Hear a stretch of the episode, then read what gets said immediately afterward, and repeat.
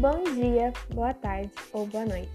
Meu nome é Daniele e hoje contarei um resumo sobre a obra Iracema, de José de Alencar, livro no qual pertence à escola literária Romantismo, ou seja, o livro possui uma linguagem mais complexa do que se está acostumado a ler hoje em dia e trata-se, obviamente, de um romance.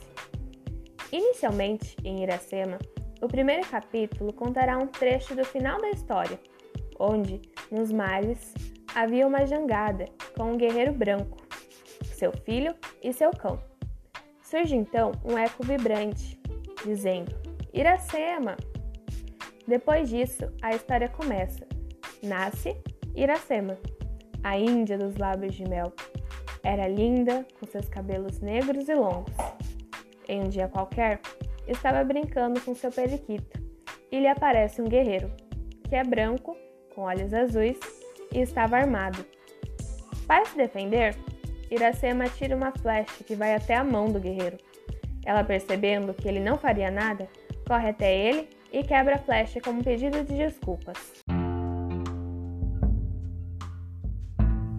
O estrangeiro é levado por Iracema até a sua cabana. Lá estava Pajé, o pai da Índia, e o guerreiro é muito bem recebido por lá.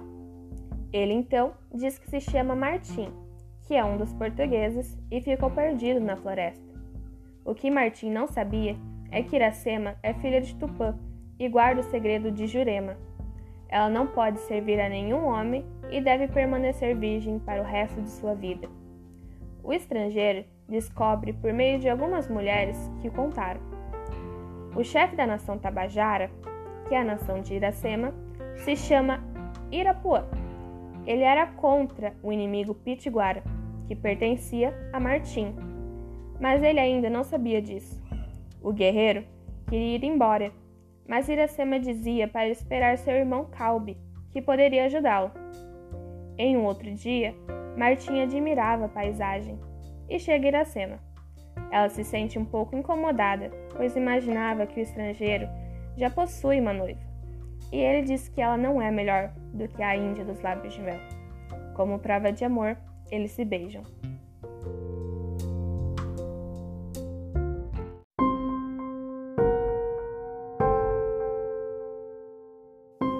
Depois de um tempo na floresta, Iracema encontra Calbi, seu irmão. Ele diz a ela que deduraram para o líder Irapuã que Martim era um pitiguara. Ele estava furioso e ia atrás dele, Iracema, para protegê-lo, diz que matará Irapuã.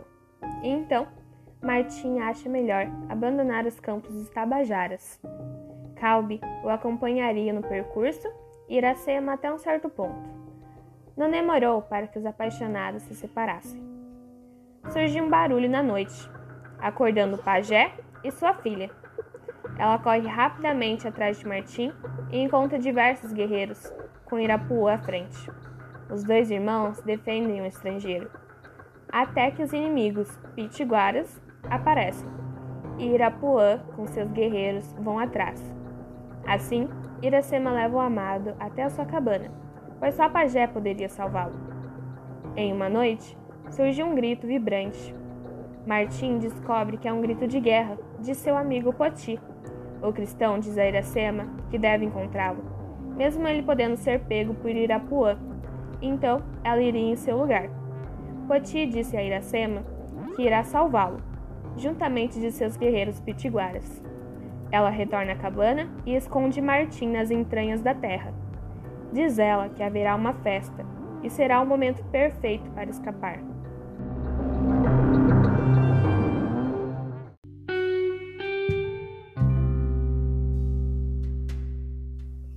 Uma noite, na cabana, Iracema permanece triste, pois Martim teria que ir embora. Com o vinho de Tupã, agora o estrangeiro poderia viver com sua amada, beijá-la, mas Tupã não teria mais sua virgem consigo. Na noite da festa, Iracema vai escondida com Martim até Poti. Todos ficam felizes e caminham até não pisarem mais nos campos dos Tabajaras. Martim quer que Iracema retorne para casa, ela se recusa, pois agora é sua esposa, e traiu o segredo de Jurema por conta dele. Os três dormem e o inimigo apareceu. juntamente de Calbi, que estava contra o estrangeiro, porque ele tirou sua irmã da cabana. Mas Iracema prefere matar seu irmão do que ferir Martim, ou até mesmo sua própria vida. A belíssima Índia consegue impedir a guerra e todos os guerreiros se vão. Agora Poti, Iracema e Martim poderiam ir em paz. Nas terras dos Pitiguaras, Iracema permanecia um pouco triste, pois são seus inimigos. Então Martim faz sua vontade para fazê-la feliz. Os três continuam caminhando. Na noite, eles são acolhidos por uma tribo de pescadores. O chefe da tribo os leva para uma jangada para verem as diferentes terras.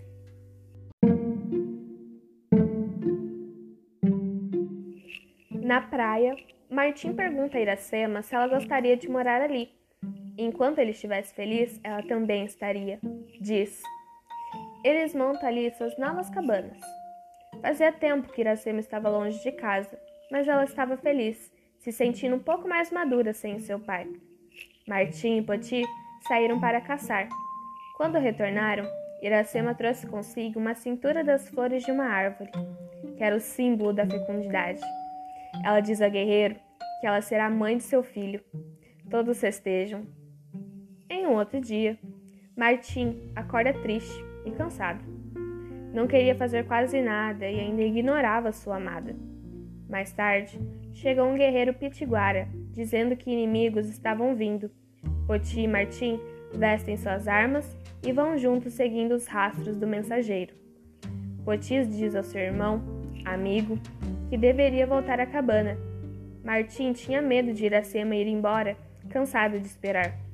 Então, eles pegaram uma flecha e entrelaçaram um ramo de maracujá, a flor da lembrança.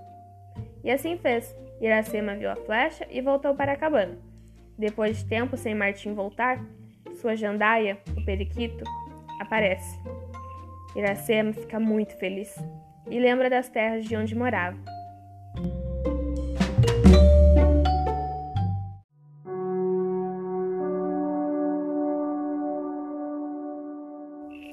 Martim e Poti retornavam, vitoriosos. Saíram bem, mas nenhum dos povos haviam vencido. Agora, o casal estava completo e feliz novamente. Mas, mesmo depois de todo esse tempo, o Martim tendo toda a amizade e o amor ao seu lado, ele não estava contente.